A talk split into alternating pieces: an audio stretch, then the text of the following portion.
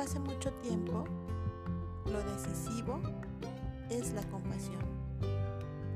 Jesús dijo a sus discípulos en aquel tiempo, y hoy nos lo sigue diciendo, vengan benditos y tomen lo que he preparado para ustedes desde antes de nacer, porque estuve hambriento, sediento, forastero, desnudo, enfermo y encarcelado.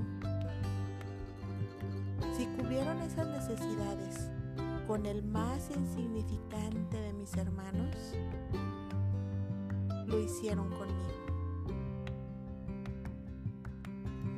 Pero también apártense malditos, porque no me dieron de comer, beber, no me hospedaron, no me vistieron, enfermo y encarcelado, no me visitaron. Entonces, un castigo recibirán.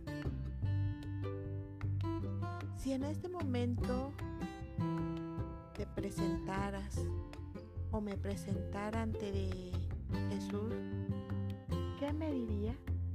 ¿Qué te diría? Apártense de mí?